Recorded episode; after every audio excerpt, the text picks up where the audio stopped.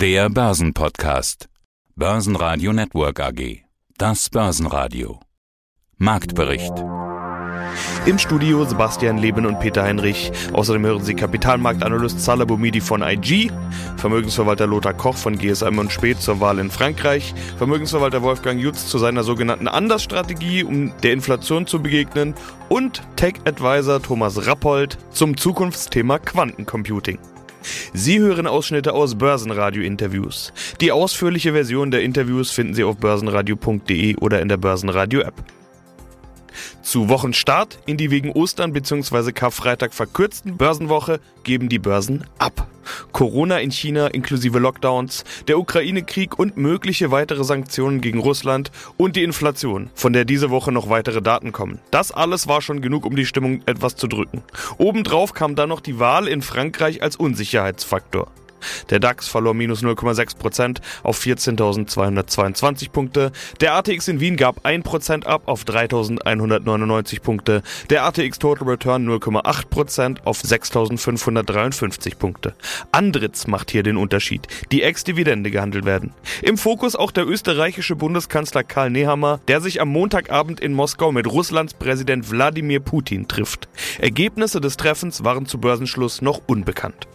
Im DAX konnte sich BASF zeitweise an die Spitze setzen, nachdem dort überraschend Q1-Zahlen veröffentlicht wurden. Diese waren besser als erwartet, so ist das EBIT mit 2,8 Milliarden Euro deutlich über Vorjahr und deutlich über Analystenerwartung. Das Plus in der Aktie hielt nicht lange, bis Börsenschluss blieben nur noch rund plus 0,1% übrig. An die DAX-Spitze kletterte dafür Bayer mit plus 1,3% und die Münchner Rück, Airbus und Allianz mit jeweils plus 1,1%. DAX-Verlierer waren HelloFresh mit minus 4,3%, Zalando mit minus 5,3% und Schlusslicht Delivery Hero mit minus 5,7%. Hallo, mein Name ist Salah Boumidi, Head of Markets bei IG. Ja, die Börsen haben gerade eben geschlossen. Xetra Schluss nach 17.30 Uhr. Wo steht jetzt zum Zeitpunkt unseres Interviews der DAX? Der DAX, wie wir heute gesehen haben, schloss jetzt bei 14.179 Punkten oder fast eigentlich 14.180 Punkten, 103 Punkte tiefer. Startet natürlich hier negativ in diese Woche. Charttechnisch kann man etwas Interessantes sehen. Auf Tagesbasis haben wir eine Handelsspanne nach unten hin verlassen in der letzten Woche, konnten nochmal zum Ende der letzten Woche einen leichten Pullback sehen, der genau eigentlich das bestätigt, wenn wir jetzt hier nicht schleunigst über die 14.250 Punkte Marke wieder zurückkommen, deutet das durchaus darauf hin, dass das eigentlich eine Trendbestätigung ist an der Unterseite dass wir diesen Abwärtstrend durchaus weiter fortsetzen können. Schauen wir auf Wochenbasis in etwas größerem Zeitintervall auf den DAX, sehen wir hier auch, dass wir einen wichtigen Glättungsdurchschnitt, den exponentiellen gleitenden Durchschnitt auf 55 Wochen, ist ja fast, also ist über ein Jahr, Jahreswochendurchschnitt praktisch an der Oberseite letzte Woche getestet haben. Der Test scheiterte jetzt aktuell und wir fallen wieder nach unten. Also könnte auch so eine Pullback, ein Pullback-Szenario sein. Ich bin Lothar Koch und leite das Portfolio-Management der GSM und Spee Asset Management AG aus Krefeld. Und es ist Wochenstart. Wie immer überlegen wir uns da, was sind eigentlich die Themen der Woche? Ein Thema zu Wochenbeginn ist die Präsidentschaftswahl in Frankreich. Es gab den ersten Wahlgang. In die Stichwahl gehen jetzt Amtsinhaber Emmanuel Macron und die Herausforderin von rechts außen, Marine Le Pen. Im Vorfeld hatten mir einige Gesprächspartner gesagt, dass man diese Wahl genau im Auge behalten muss, weil der Ausgang zu Marktverwerfungen führen könnte. Gemeint ist da vor allen Dingen, wenn Le Pen gewinnen sollte, weil sie gilt als europafeindlich, vor allem deutschlandfeindlich. Dafür ist sie wohl Putin-Fan, wie man sich sagt. Ein Foto mit ihr und Putin, was eigentlich zu Wahlkampfzwecken gebraucht werden sollte, ist vor dem aktuellen Hintergrund dann jetzt doch nicht verwendet worden. Aber es gibt viele Anhaltspunkte in diese Richtung, dass die Politik von ihr wohl anders aussehen dürfte als die jetzige. So will ich es vielleicht mal so neutral wie möglich formulieren. Äh, gerade im Konflikt mit Russland ist ein geschlossenes Europa ganz besonders wichtig. So könnte man argumentieren. Aber auch der Bundestagswahl hat man ja viel Bedeutung beigemessen letztes Jahr und am Ende hat sich der Markt nicht bis kaum dafür interessiert, würde ich mal sagen. Wie sehen Sie es denn jetzt in Frankreich? Nun ja, Frankreich ist die zweitgrößte Volkswirtschaft Europas. Da gibt es natürlich dann dementsprechend auch eine Auswirkung, die da ist. Und wenn wir uns die letzte Wahl anschauen, wo wir ja auch Macron und Marine Le Pen in der Stichwahl gehabt haben, Da hatten wir ja vor allen Dingen auf der Währungsseite eine große Auswirkung gesehen, nämlich mit der Wahl von Macron hat der Euro im Vergleich zu US-Dollar deutlich zugelegt. Vorher war der Euro ja unter Druck geraten. Das heißt natürlich auch, dass wir in dieser Situation wieder eine Auswirkung haben würden, also beispielsweise eine deutliche Schwächung des Euros nochmal auf diesem im Vergleich auch niedrigeren Niveau, wenn wir einen Wahlsieg äh, auf dem rechten Lager hätten. Meiner Prognose nach wird es nicht dazu kommen, weil die große Mehrheit der Franzosen auch das ausgewogene Lager, aber eben auch das linke Lager sich jetzt schon entschieden haben, äh, zu sagen, auf keinen Fall wollen wir Marine Le Pen als Präsidentin bekommen.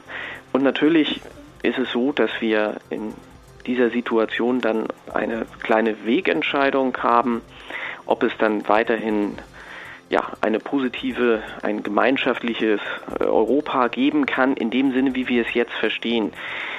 Und ich gehe mal davon aus, dass wir mit Macron den nächsten Präsidenten wiedersehen werden in Frankreich und insofern wird da die gemeinschaftliche Politik Europas eher fortgesetzt werden. Und es ist natürlich so, wenn in einem Land, das eine wirtschaftliche Bedeutung für Europa hat, eine komplett andere Richtung gewählt werden würde, dann hätte das Auswirkungen.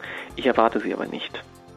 Ich bin Wolfgang Jutz, unabhängiger Vermögensverwalter in Nürnberg und Inhaber der Credo Vermögensmanagement GmbH. Also die EZB kann gezwungenermaßen nicht anders. Bei der Fed in Amerika sieht es vielleicht anders aus. Da gibt es so Gerüchte, auch schnelle plus 2% Zinsen möglich innerhalb von vielleicht wenigen Monaten. Aber gehen wir doch mal diese Assetklassen durch. Also wie sieht jetzt Ihre Andersstrategie aus, zum Beispiel bei Aktien?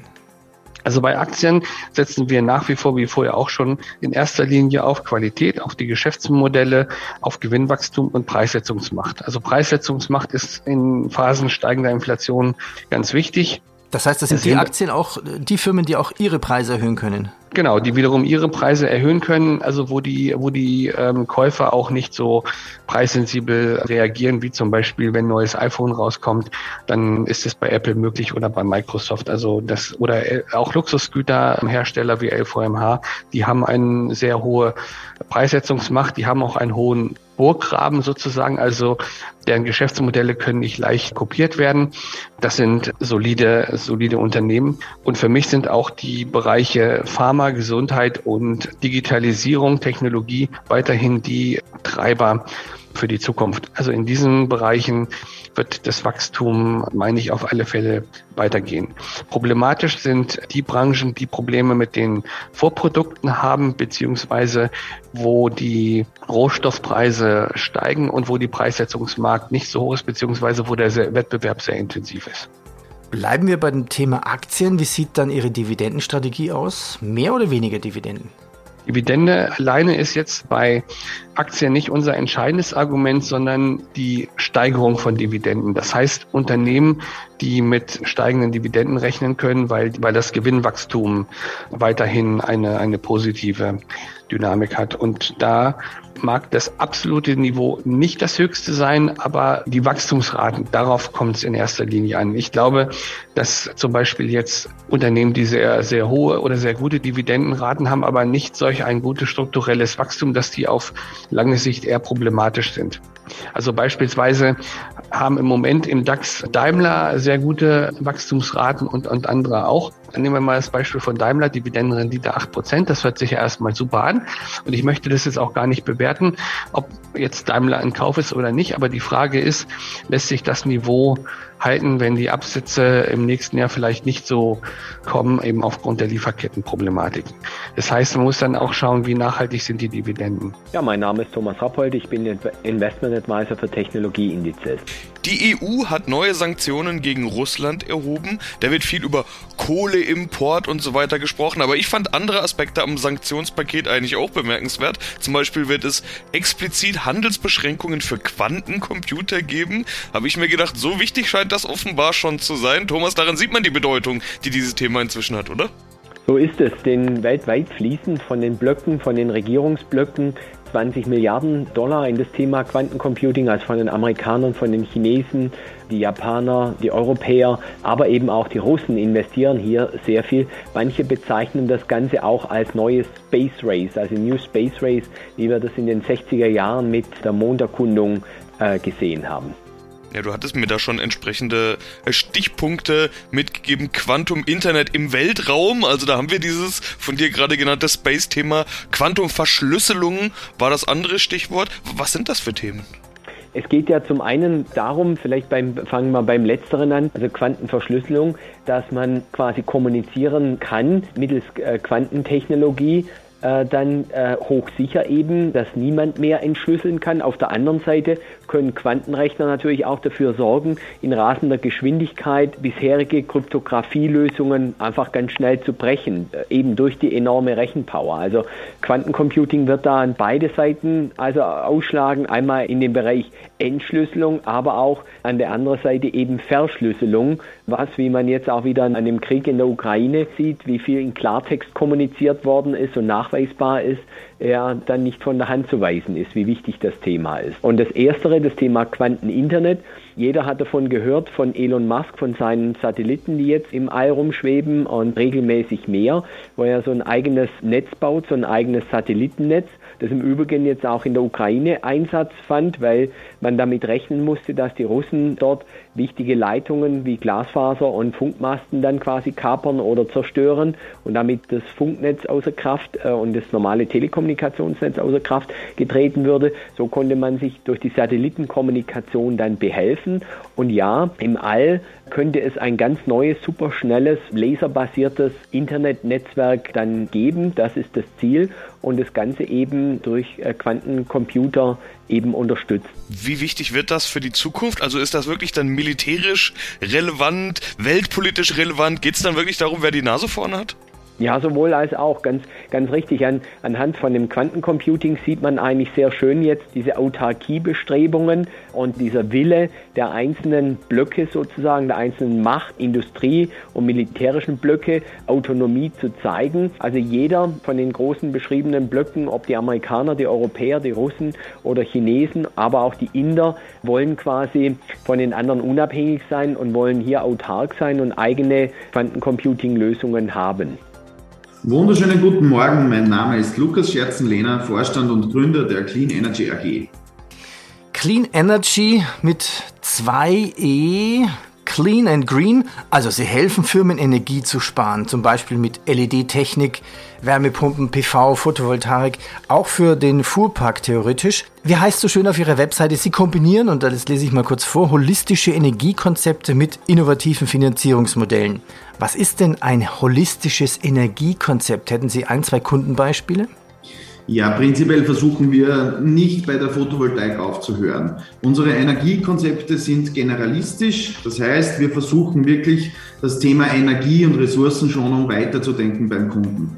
Holistisch bedeutet im Großen und Ganzen wirklich die Sektorkopplung. Das heißt, verschiedene Technologien zu kombinieren. Ein Beispiel dazu, eine Photovoltaikanlage wird dann über eine Batteriespeicheranlage zwischengepuffert. Vielleicht sogar, wenn man einen Langzeitspeicher haben möchte, über einen Wasserstoffspeicher, den wir selbst entwickeln, zwischengepuffert und dann maximal effizient verwendet. Über eine Wärmepumpe zum Heizen, Kühlen, über intelligentes Lademanagement, das heißt, die Autos werden nur geladen, wenn die Batterien voll sind und so weiter. Das heißt, wir versuchen Energiekonzepte nicht am Stand 2022 zu denken, sondern 2025 oder 2030. Und sogar schon wasserstoff-ready, wie ich das jetzt verstanden habe. Ja, richtig. Also seit mittlerweile eineinhalb Jahren befassen wir uns sehr aktiv mit dem Thema Wasserstoff, haben mit dem Clean Zero einen eigenen Wasserstoffspeicher mitentwickelt und jetzt bauen wir ihn auch selbst und werden ihn bald zur Marktreife bringen und bald die ersten ausliefern. Clean Zero, das finde ich spannend, da können wir uns mal in einem der nächsten Interviews noch unterhalten. Und jetzt bieten Sie auch ein rundum sorglos Paket an. Was ist jetzt dann das? Genau, prinzipiell äh, gibt es natürlich sehr oft Budgetproblematiken in den Konzernen oder auch in den KMUs. Genau hier setzt unser Contracting an. Was heißt das? Wir gehen zu 100% in Vorleistung. Wir investieren in die komplette Anlage. Der Kunde kauft nicht eine Photovoltaikanlage, auch nicht eine Wärmepumpe oder einen Batteriespeicher, sondern der Kunde kauft eine vollständig grüne, günstige Kilowattstunde am Ende vom Tag. Das heißt, wir investieren in das Gesamtkonzept und der Kunde profitiert ab Tag 1 durch günstigen Grünstrom. Und wie sieht so eine Finanzierung aus? Also wir finanzieren im Hintergrund über Tochtergesellschaften, teilweise mit Kapitalmarktinstrumenten oder auch über Banken. Und wie ist dann Ihr Geschäftsmodell? Also woran verdienen Sie dann am meisten? An der Differenz der eingesparten Energie? Ähm, nicht ganz. Der Kunde kauft von uns, wie gesagt, später eine Kilowattstunde. Das ist natürlich bei uns dann Recurring Revenue. Das heißt, wir verkaufen dem Kunden über 25 bis 40 Jahre die Kilowattstunde und einen etwaigen Überschuss vermarkten wir am Markt. Es ist vielleicht noch zu früh. Unser Interview ist jetzt nach Xetra-Schluss am Montagabend sozusagen. Ich stelle trotzdem diese Frage schon mal. Was wird im Osternest liegen, Sala? Schöne bunte Ostereier oder zerbrochene Eier mit Dellen? Was ist so deine Einschätzung? Ja, zu dieser Frage, was geschieht über Ostern, habe ich etwas sehr Interessantes für jemanden, der mit der Saisonalität arbeitet, mit saisonalen Mustern gerne arbeitet, habe ich mir mal die Frage gestellt, was passiert an so wichtigen Marktfeiertagen, wie zum Beispiel dem Karfreitag, wie sieht es vor der, in der K-Woche aus? Wie sieht es in der Woche danach aus? Und wenn wir uns einfach mal jetzt mal erstmal die US-amerikanischen Märkte anschauen, seit 1980 sehen wir in der K-Woche letztendlich eine positive Tendenz. Durchschnittlich in den letzten drei Handelstagen vor Karfreitag sehen wir eine deutliche positive Tendenz in allen drei großen Aktienindizes, wohingegen wir in der Woche danach, beziehungsweise am ersten Handelstag nach der K-Woche, durchaus eine leichte negative Tendenz sehen. Also Punkt auf den Punkt gebracht, eigentlich aus historischer Sicht, wenn wir uns das saisonal angucken, sehen wir durchschnittlich positive Renditen.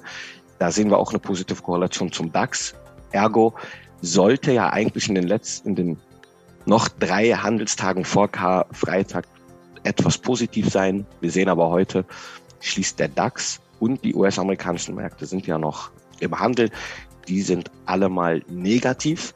Und jetzt könnte ich auch sagen, ja, die Auswertung gilt ja für die letzten drei Handelstage. So vielleicht könnten wir hier noch einen Boden erwischen und der dann den Markt nach oben ziehen. Also in dieser Osterwoche tendenziell leichte positive Tendenz, aber wir stehen natürlich hier in einem Marktumfeld, wo man sagen kann, schön und gut, dass du da dir so schöne Mühe gemacht hast für so eine statistische Auswertung.